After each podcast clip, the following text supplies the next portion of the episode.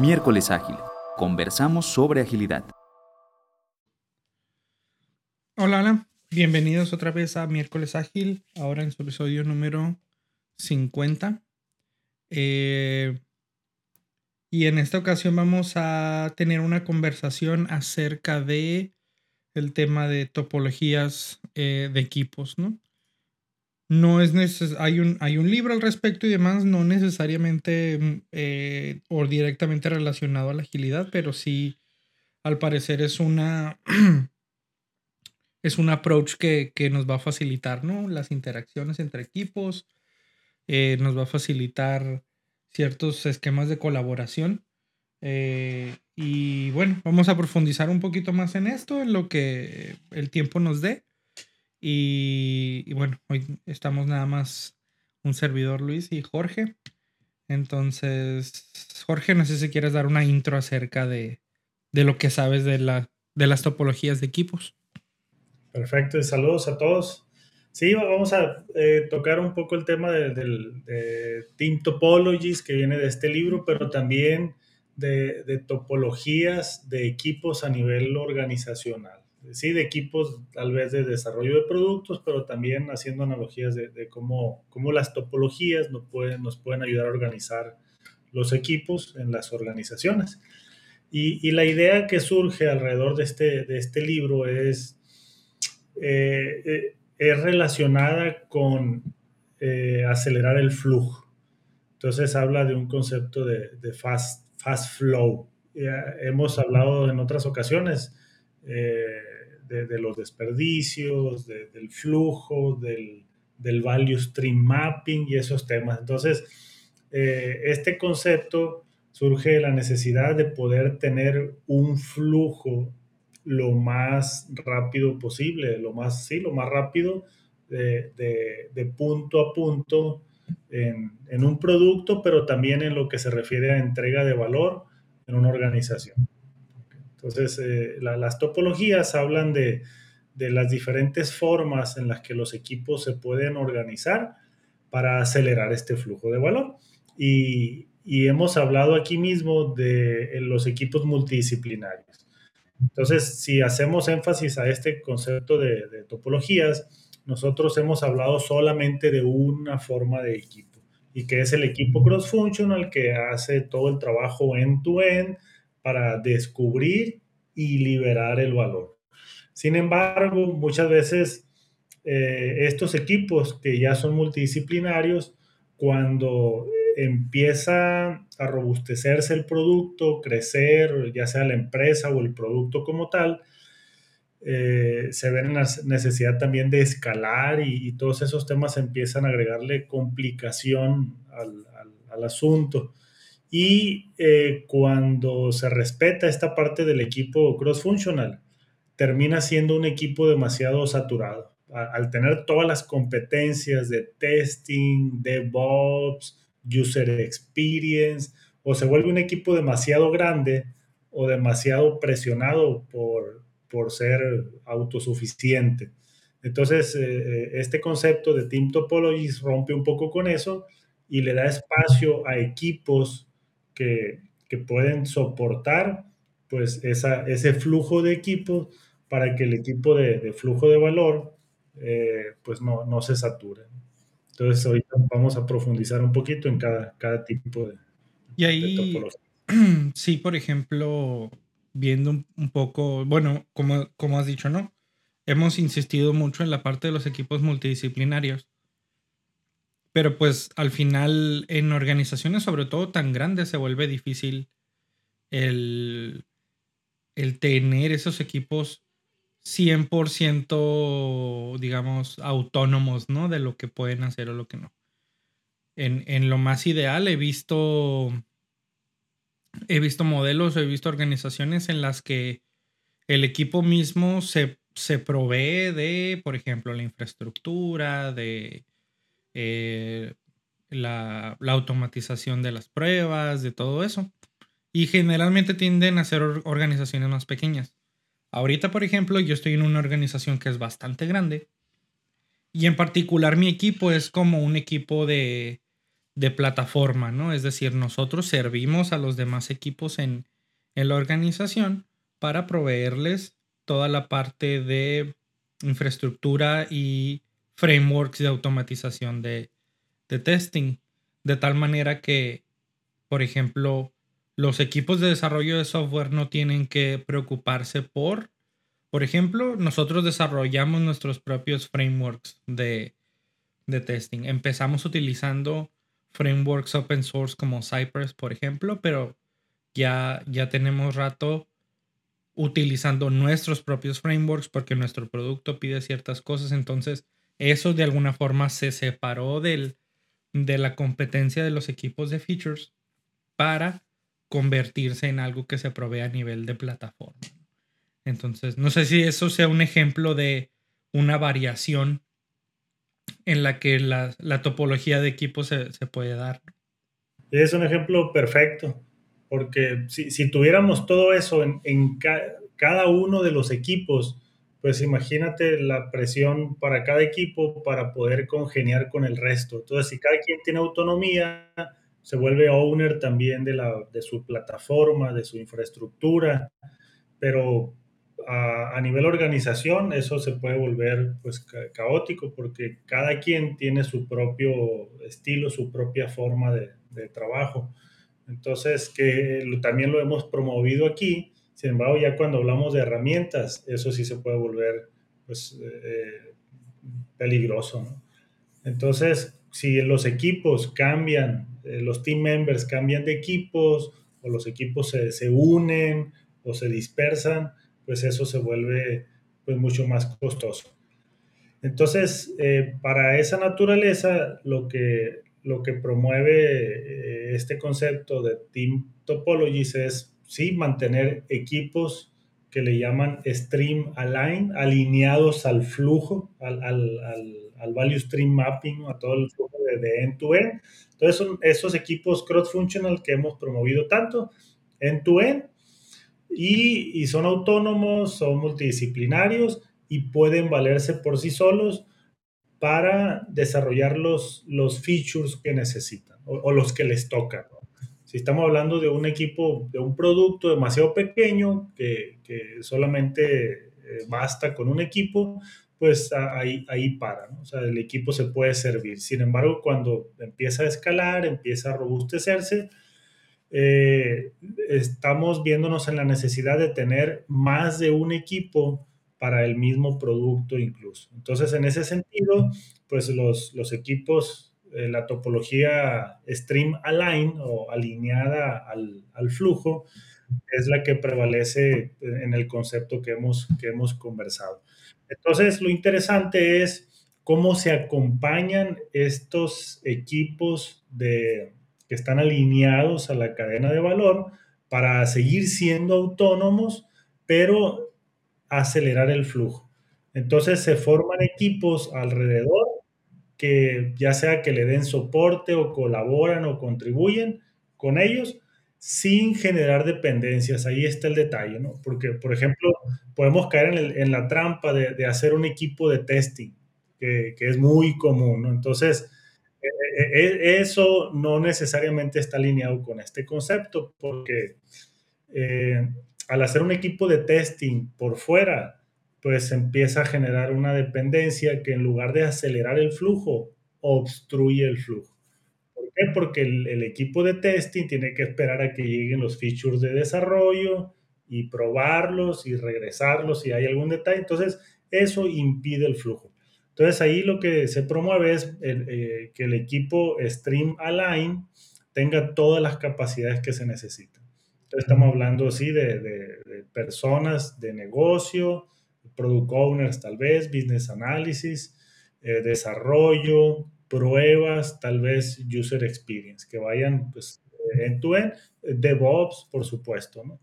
Eh, entonces los equipos que empiezan a emerger a partir de ahí son equipos eh, en una topología que se llama enablers, equipos habilitadores. Estos equipos pueden ser, por ejemplo, facilitadores como un grupo de IAL coaches que habilitan que el flujo ágil pues vaya, vaya acelerándose. O si lo ponemos en el contexto de testing que hablábamos ahorita, puede ser un equipo enabler de pruebas, pero con capacidades.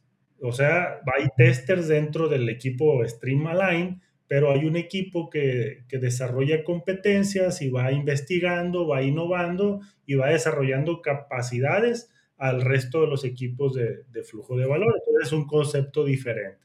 Entonces es, esa topología es la topología habilitadora. Todos los equipos que estén ahí colaboran para habilitar capacidades en el resto.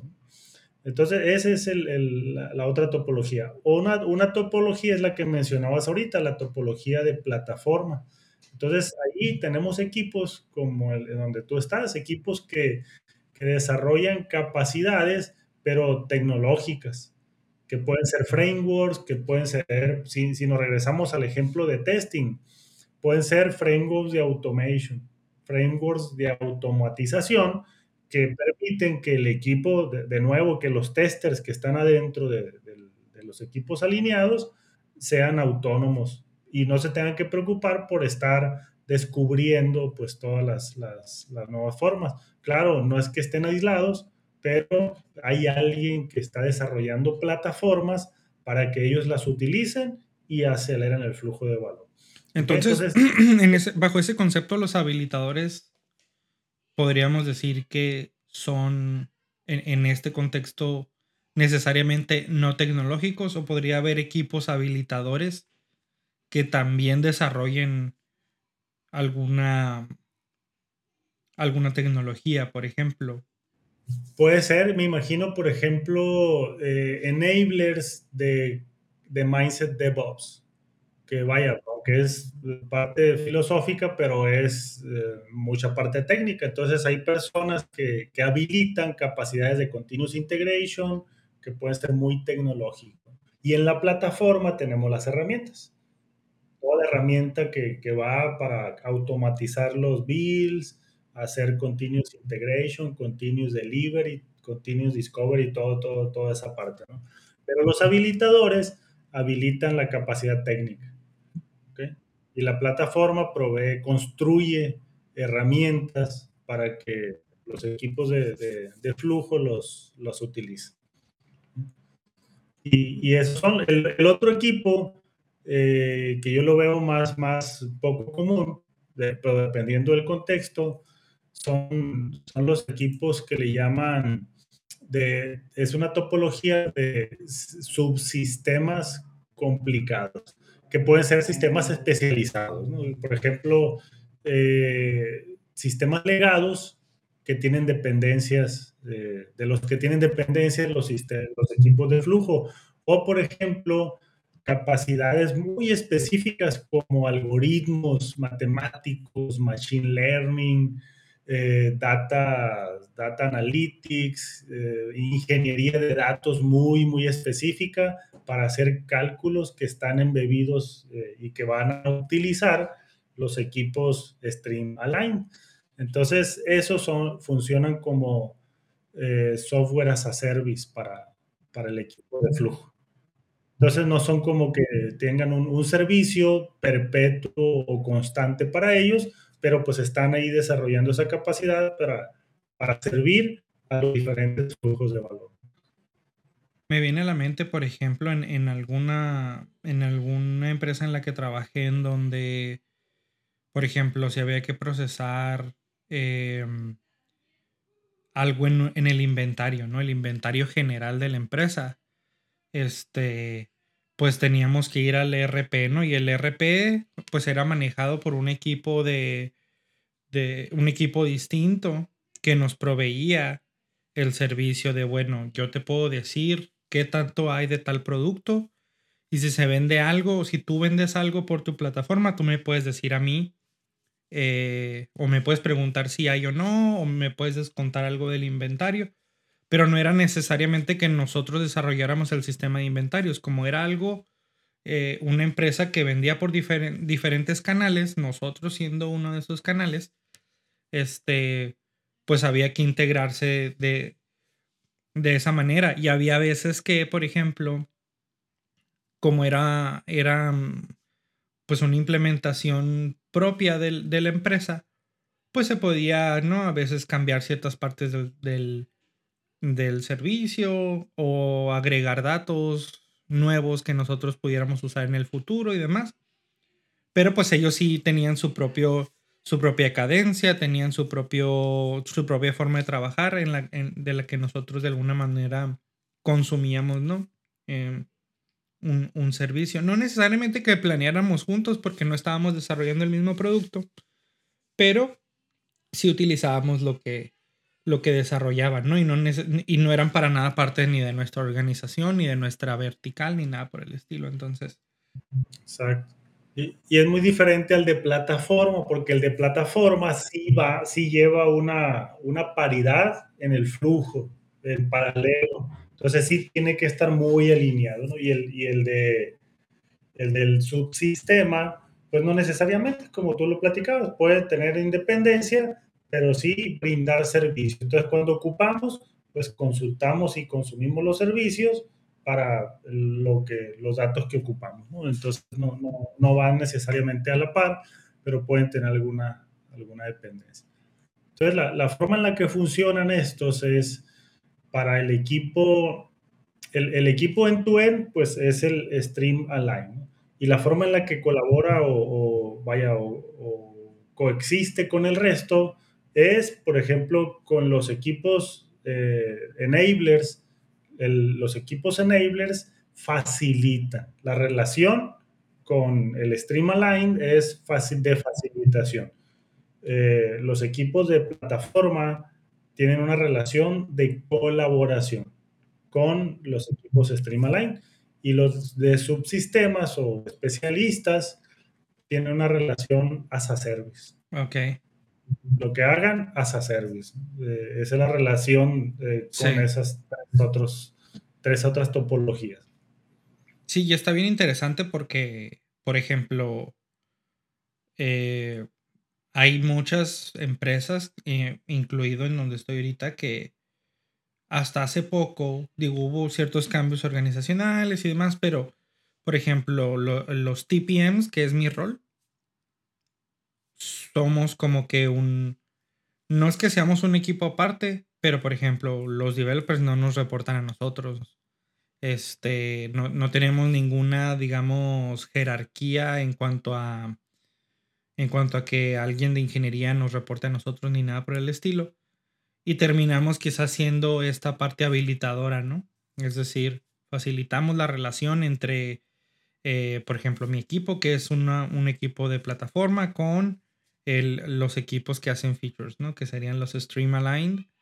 Eh, y ahí colaboramos o, más bien eh, en cuanto a la parte del TPM, que es un poco un rol medio híbrido, una, una, parte es facilitar, ¿no? La, la colaboración. Eh, y la otra parte es colaborar directamente también. O sea, hay un, hay un híbrido ahí de la, de la relación que proveemos entre el equipo de, la, de plataforma y el equipo alineado al flujo, en donde yo creo que es bien importante identificar. Estas diferencias, porque creo que mucho de esto se ve en prácticamente todas las organizaciones. Simple y sencillamente no le tenemos un nombre o no le, o no lo tenemos clasificado de esta manera, ¿no? Y creo que sí tendría valor para, para entender cómo trabajamos, eh, como que ubicar nuestros equipos en, en estas categorías y establecer como las relaciones que deben de existir, porque, porque sí, después decimos, es que eh, somos un sistema complejo, ¿no? Dentro de nuestro, eh, de nuestro universo y en realidad esa complejidad se le puede dar cierto sentido, ¿no? O sea, sí somos un sistema complejo, pero podemos entender sus partes y sus conexiones de tal manera que eh, podamos entender cómo funcionamos y simplificar en donde se pueda simplificar, ¿no? Lo que hace esto es ayudar primero a poner, a dar, a dar espacio a los diferentes tipos de equipos y también de alguna forma formalizar las relaciones que, con las que interactúan estos tipos de equipos. El detalle es que desafía la organización tradicional, en donde está a lo mejor el silo de desarrollo, el silo de pruebas, o el silo, a lo mejor, y todo de producto, y, por allá está IT también. Eh, entonces, se tiene que hacer la relación, es todavía muy, muy burocrática o jerárquica, y eso no contribuye al, al fast flow que, que se trata de promover. Lo que hace esto es clarificar también esas relaciones para que no haya confusión y no necesitemos jerarquía o burocracia para ir a, hacia ciertos lados para poder pedir información de otro equipo. Entonces aquí está claro, entonces nada impide que colabore. Entonces lo importante aquí es que haya claridad, que haya claridad para todos para estar alineados a fin de cuentas al, al flujo principal organizacional. Y creo que también es importante lo que acabas de mencionar en cuanto al objetivo, ¿no? Que es habilitar el, el, el, el flujo rápido, ¿no?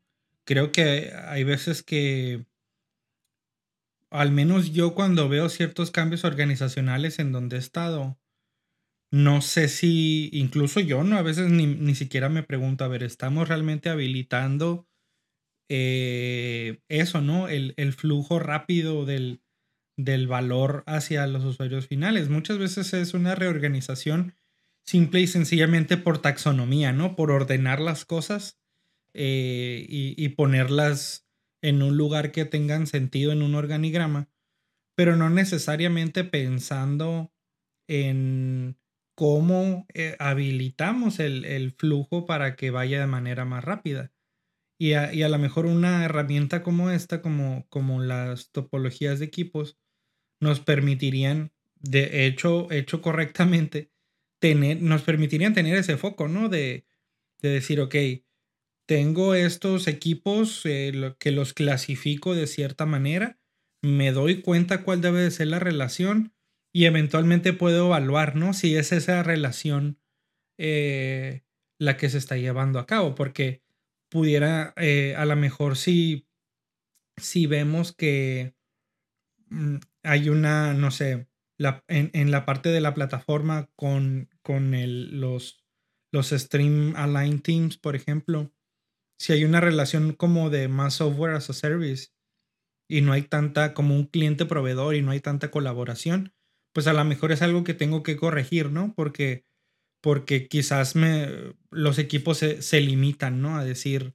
por ejemplo, eh, si, es como si tú tuvieras un servicio totalmente externo, ¿no? Que tú contratas y no necesariamente tú puedes ir con el proveedor y decirle, oye, necesito que me cambies esta funcionalidad, porque pues quizás es un producto que ofrecen a más gente, ¿no? Y, y realmente no van a, no van a cambiar por un solo cliente, ¿no? Entonces ese tipo de relación quizás no es la más idónea para un equipo de, para con un equipo de plataforma, ¿no? Que a lo mejor tienes un poco más de flexibilidad, tienes más opciones, para colaborar en el sentido de, oye, pues podemos hacer los cambios eh, necesarios para, eh, para entregar el valor más rápido, ¿no? Entonces, creo que es un análisis bastante, bastante interesante eh, y, y al menos yo sí me llevo de, de tarea revisar el, el libro mismo y, también como profundizar un poco en el conocimiento que está detrás de, de todo esto, ¿no? En, en, al menos en mis equipos se ha mencionado un poco acerca del tema, pero eh, yo creo que sí tiene valor eh, revisarlo. Y sí, lo que mencionabas ahorita hace mucho la diferencia, lo que son las, el tipo de relación. El tipo de relación puede cambiar completamente. Y, otra cosa que, he observado es que eh, puede haber equipos de plataforma o, llamados de alguna otra manera, pero no tienen la visión hacia donde mismo. Entonces, la, clave y que promueve este concepto es tener un ecosistema alrededor del, del, producto o bien del negocio. Entonces no habla de equipos, no habla de separar equipos, sino habla de generar el ecosistema de equipos que la organización necesita. Entonces, todos deben de tener el mismo foco, misma alineación y van hacia un mismo, no están trabajando por separado. Y, otra cosa es que e, esto no es como que lo hayan creado estos autores. Bueno, crearon el concepto y lo, lo pusieron muy bien ordenado. Lo que ellos mismos comentan es que eh, lo que hicieron fue recopilar patrones de diferentes organizaciones que han tenido el fast flow. Entonces fueron, investigaron y preguntaron cómo le hacen aquellas organizaciones que sí tienen un fast flow a nivel organización. Entonces fueron y descubrieron que lo que los patrones en los que coinciden es que tienen esta estructura o algo similar en sus equipos. Y las relaciones son de esa manera. Entonces se combinan ahí estructuras formales con estructuras informales. Y, ahorita también que mencionabas acerca de, eh, bueno, o me vino a la mente la parte del, del ownership, ¿no? Y cómo a veces se complica, porque si es, ¿no? Que este modelo reta un poco la estructura convencional, ¿no? De los, de los hilos, porque se ve como, como ownership, o sea, se ve como una responsabilidad, y por lo tanto los resultados alrededor de eso, pues se ven como ya sea eh, algo bueno o algo malo, ¿no? Dependiendo. es, decir, cuando tenemos un departamento de testing, si la calidad del producto de alguna forma, que de cualquier forma que se mida, mejora, pues se asocia directamente, ¿no? Al, departamento de calidad. Eh, no necesariamente al departamento de desarrollo, ¿no? Cuando si tenemos una, una, una organización hecha de esa manera.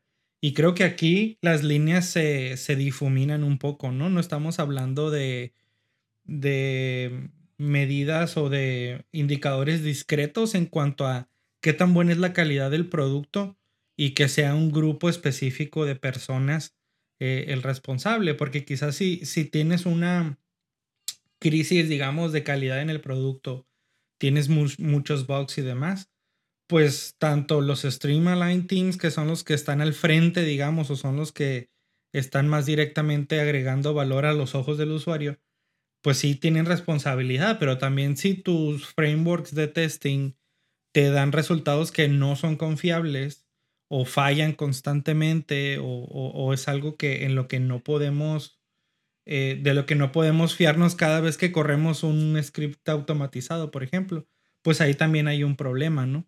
Y de igual manera, si, si la calidad resulta que es excelente y no tenemos bugs en, en meses, de igual manera, creo que esa responsabilidad es difícil de asignársela a alguien, ¿no? Es difícil decir, gracias a este grupo de personas es que nuestra, nuestra calidad mejoró, ¿no?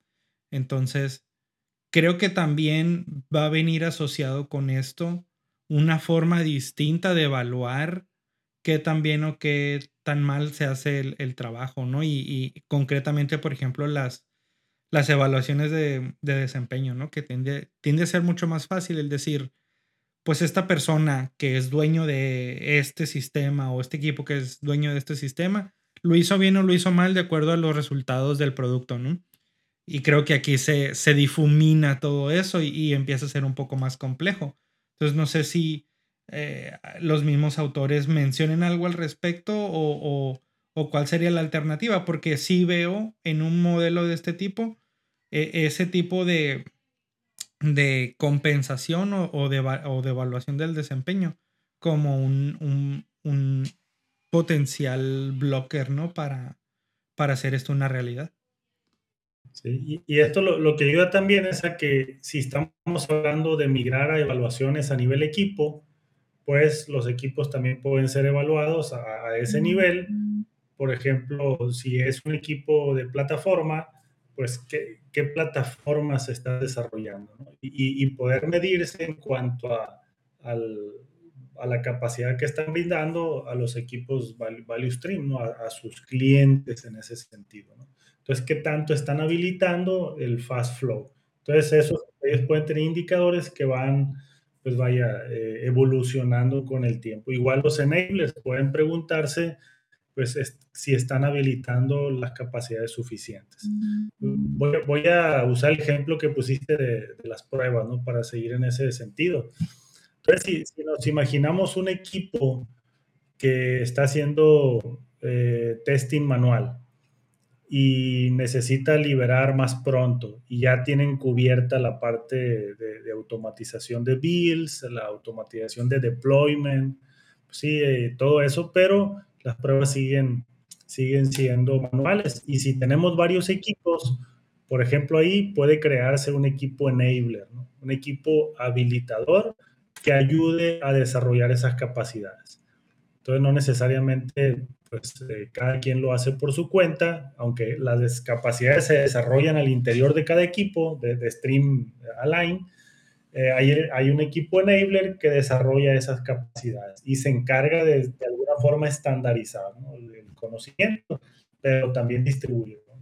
Entonces, este es un ejemplo de, de un equipo enabler. Ahora, ya se tienen las capacidades, eh, pero no nos alcanza, necesitamos acelerar todavía más, pues cómo hacemos para que DevOps funcione pues, de forma más, más fluida, pues necesitamos pues plataformas de automatización y que vayan pues alineadas al producto y de esa forma tampoco cada, cada equipo investiga cómo hacerle. Entonces los enablers desarrollan capacidades, pero los de plataforma desarrollan esas eh, herramientas de automatización que sirven a todos los equipos. Entonces, ese desarrollo se hace en colaboración.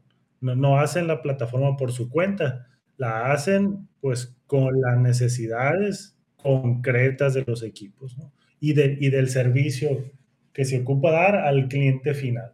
O sea, están alineados al cliente a fin de cuentas. O sea, no, no, no están ajenos, aunque son aparte, no son customer facing ¿no? de esos equipos, pero sí, sí, deben de conocer las necesidades.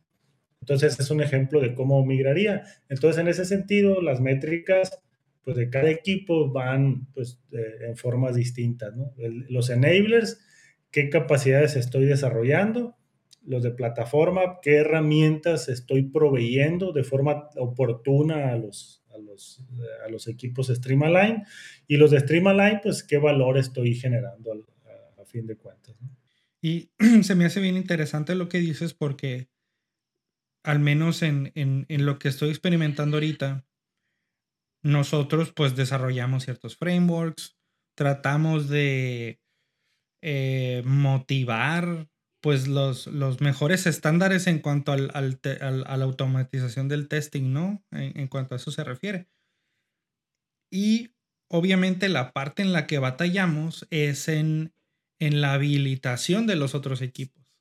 ¿Por qué? Porque, y, es ahorita un poco el, 20 que, me empieza a caer, ¿no? En que a lo mejor necesitamos un, un equipo enabler, ¿no? Que vaya con los Streamline Teams y digan, ok, oigan, este es el framework, así es como se hace, porque históricamente lo que hemos hecho es, ok, aquí está el framework, aquí están unos test de ejemplo y pues vuela, ¿no? Es, o sea, tú como, tú como Streamline Team, ah, asumo que si tienes preguntas me las vas a hacer. Aquí están unos ejemplos y, y pues descubre, ¿no? Y en realidad... ¿Quiénes son los mentores?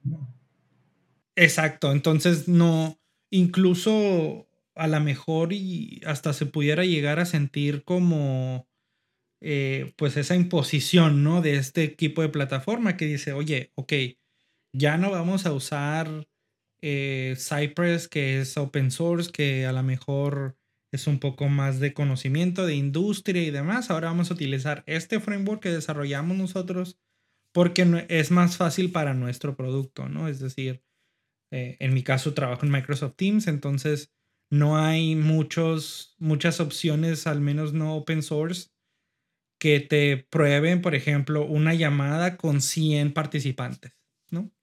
Eh, y cómo funcionaría y cómo eh, probar diferentes escenarios en esos contextos.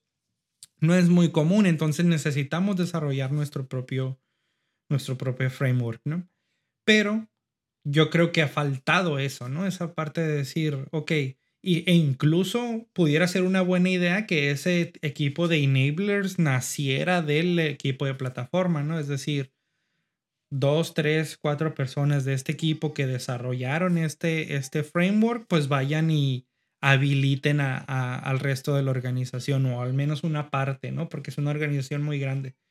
Em, y, ya de ahí pudiéramos esperar tener mejores, mejores resultados. Eh, y eso se repite o ese patrón se repite para tanto para otras herramientas, tanto hablando de frameworks que, que utilizan los equipos de los equipos Streamline, como con, con prácticas, ¿no? Ni siquiera es tecnología nueva, es ciertas prácticas, ¿no? De, de decir, oye, pues si se detecta que tu, que tu prueba es, eh, no es confiable porque bajo los mismos parámetros unas veces nos da positivo y otras veces nos da negativo, pues hay que hacer algo, ¿no? Y, y ese tipo de cosas creo que luego se, se, luego se echan abajo de la alfombra, ¿no? Con tal de seguir, con tal de seguir, como decíamos hace algunos episodios, ¿no? En cuanto a, en cuanto a la deuda técnica, con tal de seguir añadiendo features, pues vamos, vamos pateando el bote, ¿no? Entonces, eh, se, se, pone interesante y, creo que algo, algo como los enablers, y te digo, este marco de trabajo como de alguna forma digerirlo en una organización, creo que puede llevar a ese tipo de descubrimientos, ¿no? De decir, oye, pues sí, estamos trabajando en estos frameworks, estamos poniendo mucho tiempo en ellos, pero nos falta ese último cuarto de milla, ¿no? De los, de la habilitación de los otros equipos. Ahora, este ya nos estamos en los 35. Me gustaría hablar un poco, porque hemos hablado de, de equipos de tecnología, ¿no? Y creo que la gran mayoría de los temas que manejamos aquí, pues todos venimos de, de, la industria de tecnología, desarrollo de software. Pero al principio también comentábamos acerca de, bueno, a nivel organizacional, cómo, cómo se vería un, modelo de este tipo, ¿no? No necesariamente en equipos de tecnología, sino que quizás tu value stream al final es, no sé, eh, un proceso de onboarding para la empresa en la que estás trabajando, ¿no? O un eh, gestión de recursos humanos o marketing o ese tipo. Sí, está perfecto. Y, este concepto, eh, claro, acompañado del libro y de otras, otras fuentes, pues lo, lo, podemos llevar a la organización, en donde el, el equipo core, yo lo pondría como el, el equipo value stream align, el, el, stream align team, donde podríamos identificar, partimos de la identificación de la cadena de valor. Yo partiría de donde mismo, ya sea una empresa de logística, que su cadena de valor pues tiene que ver desde la adquisición de la materia prima, o, de la mercancía para liberarla y entregarla al, cliente final, transporte y todo eso, ¿no? Entonces, el equipo, pues que, que es Streamline, es el equipo que lleva la mayoría al menos de, de, punto a punto, ¿no? Porque en empresas no tecnológicas se complica más el hacer eso de, de punto a punto. Pero yo pondría como base un equipo de esos. Entonces, esos equipos son los que están más alineados a la cadena de valor desde el, discovery hasta el delivery del, servicio o del producto que se hace en la, empresa. Y a partir de ahí, pues eh, esos son por lo regular equipos más operativos o, de producción. Y a partir de ahí, pues tenemos todo el resto de la organización. Y aquí viene un desafío también muy, muy fuerte de cómo pues las organizaciones están estructuradas. Porque si, si hablamos de Streamline en un equipo que no es tecnológico, se sale completamente y cruza todas las áreas. Si hablamos ahorita de logística, hablamos de operación, hablamos de transporte, hablamos de inventario, hablamos de repartición. Entonces estamos hablando de, de, de, un equipo que está conformado con personas que, pues, por lo regular están, pertenecen a diferentes departamentos. Desde ahí ya estamos desafiando la forma en la que están eh, diseñados los equipos, pero ese sería el, eh, el equipo Streamline. Y a partir de ahí tenemos capacidades que sí pueden estar a lo mejor especializadas, como pues finanzas, eh, contabilidad, pero veo equipos habilitadores, como equipos de capital humano, que habilitan capacidades hacia el interior de los equipos Y eso puede ser una capacidad de entrenamiento, capacidades pues, de salud eh, emocional, de bienestar, y eso queda perfecto en un equipo, por ejemplo, de, de, capital humano.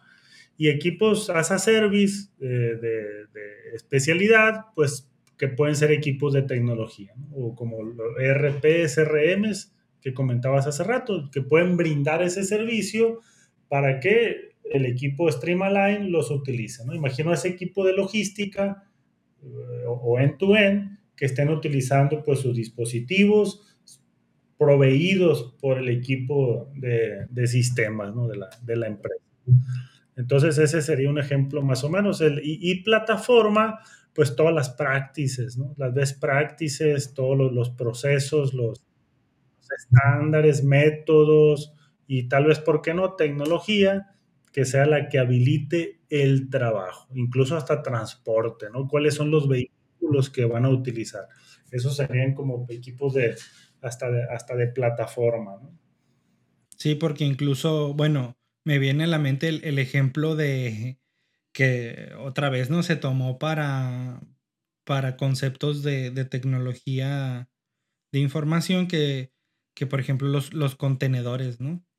Es decir, la simplificación en el mundo, hablando del mundo real de los contenedores físicos que se idearon para simplificar el, transporte, al menos vía marítima, ¿no? En cuanto a que, bueno, no me tengo que preocupar por las dimensiones o por el, eh, la variabilidad de lo que va dentro de, de lo que necesito transportar. Lo que hago es que estandarizo, ¿no? Y digo, en este barco me caben tantos contenedores de las mismas dimensiones, ¿no?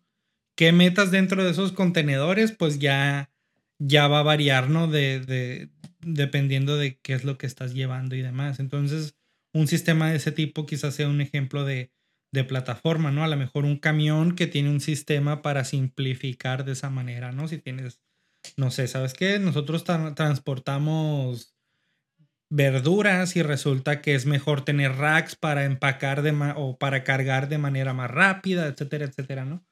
Entonces, eh, se, pueden eh, extrapolar todos estos conceptos, pero es cierto que la complejidad reside en, en la versatilidad que tiene que tener, eh, el equipo tiene que ser mucho más versátil, ¿no? Streamlined porque al menos en, ejemplos de TI siempre estamos hablando, bueno, al final unos y ceros, ¿no? En una computadora y, hay muchas cosas que se relacionan.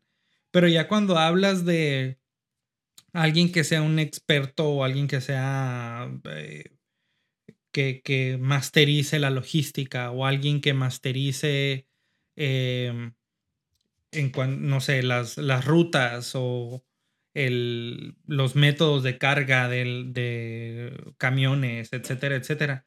Son cosas que pueden ser diametralmente diferentes, ¿no? Entonces ahí, ahí, es un reto bastante interesante. y, fíjate que otra, otra topología que puede emerger ahí, que también he visto, es pues las comunidades de práctica.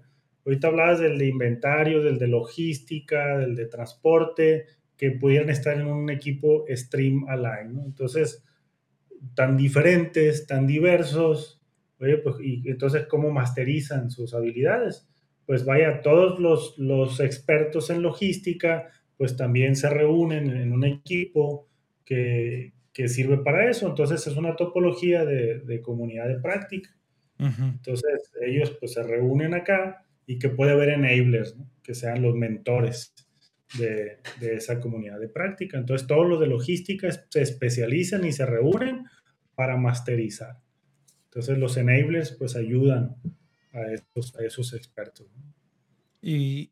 Y, bueno, como, como pregunta final y tratando de, de aterrizar, este, pues digan, bueno, estamos en un podcast sobre agilidad, ¿no? Entonces, ¿de qué manera esto nos hace un modelo de este tipo nos hace acercarnos a, la agilidad, es decir, estamos tratando de decir, o quizás no es el caso, ¿no?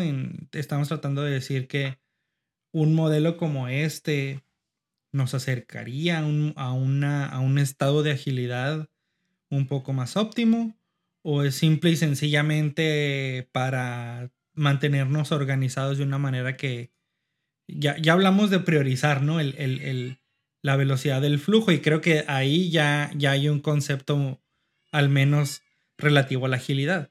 Pero cuando hablamos de respuesta al cambio y de todo esto, eh, ¿de qué manera se relaciona este modelo?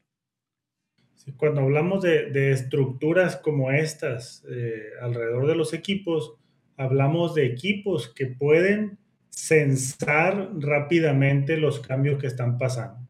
¿Por qué? Porque los equipos están asomándose al cliente. No nomás es una área y un departamento, sino que es el equipo completo el que puede estar teniendo al menos una, dos, tres ojos para allá, pero son parte del equipo.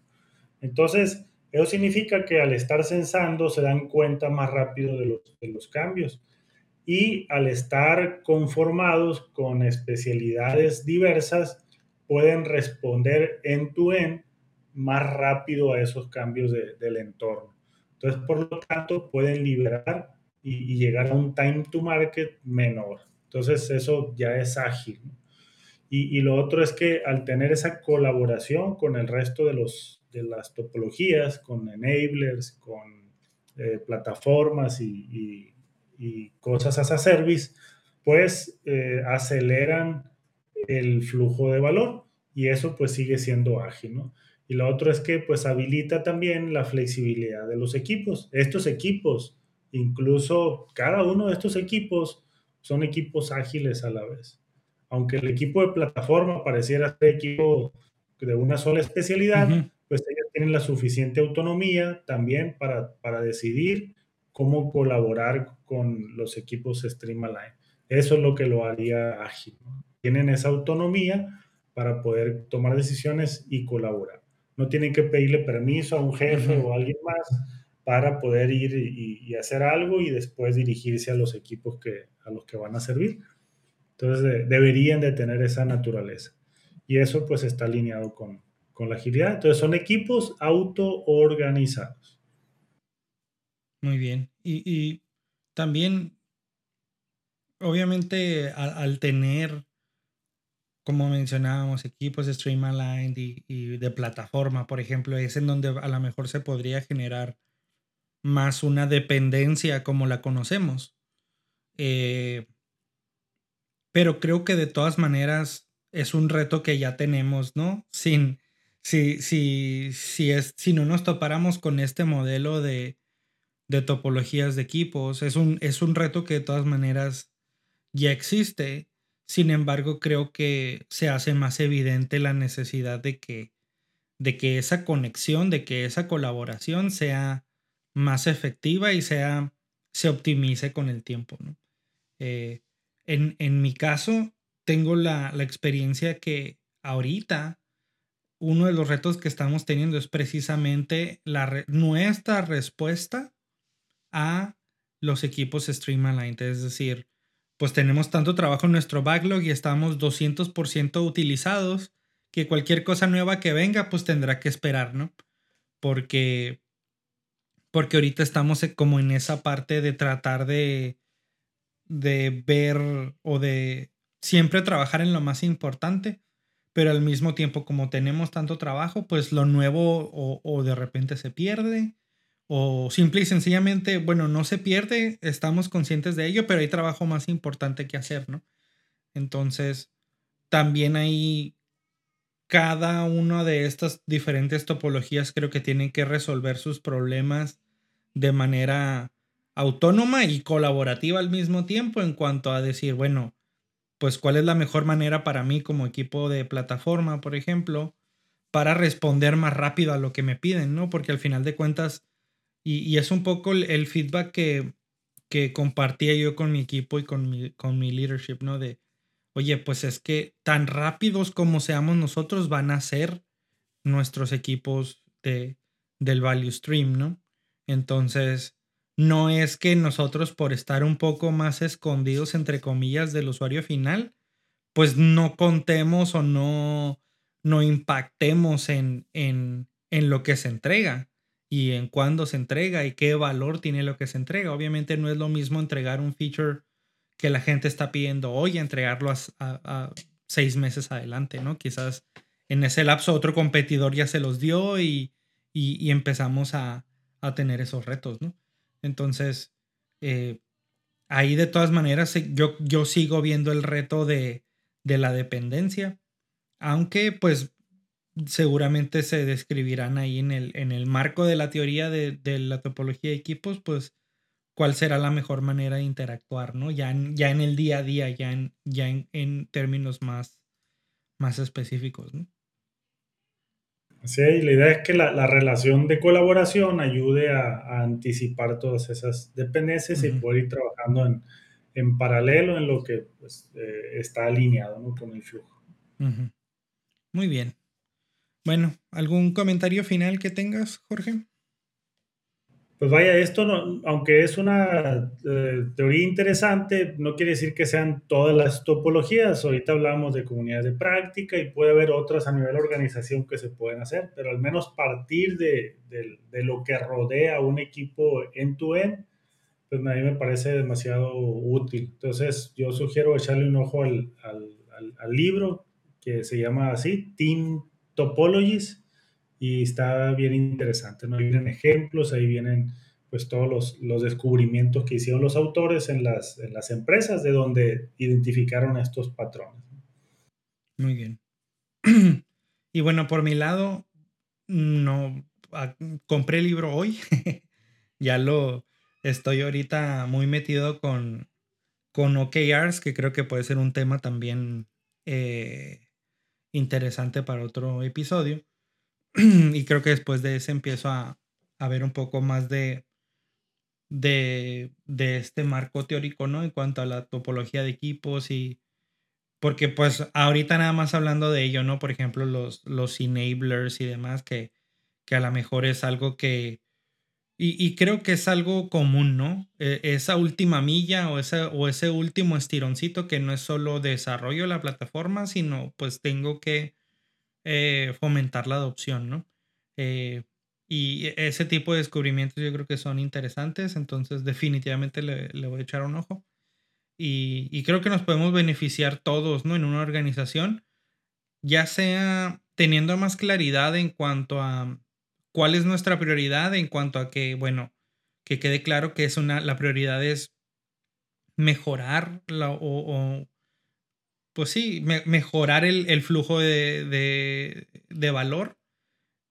Y mientras eso esté claro, creo que ya nuestros objetivos y nuestro foco se puede orientar un poco más y se puede clarificar hacia, bueno, qué es lo que necesitamos hacer, ¿no? Y si tenemos algún tipo de trabajo nuevo que ah, después de cierto análisis vemos que no se alinea a hacer el, flujo eh, más rápido o más seguro o más estable, este, pues habría que cuestionar, ¿no? Y habría que platicar acerca de, bueno, eh, cuál es nuestro enfoque.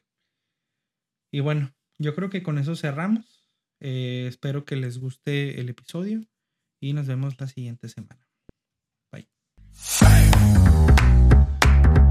Gracias por escucharnos. Esperamos que te haya gustado el episodio. Únete a la conversación. Visita miércolesagil.com para más información y déjanos tus comentarios. Síguenos en redes sociales y suscríbete a nuestro contenido en las principales plataformas de streaming como Spotify, Apple Podcasts y YouTube. Encuentra todos los enlaces en miércolesagil.com diagonal seguir. Miércoles Ágil Conversamos sobre agilidad.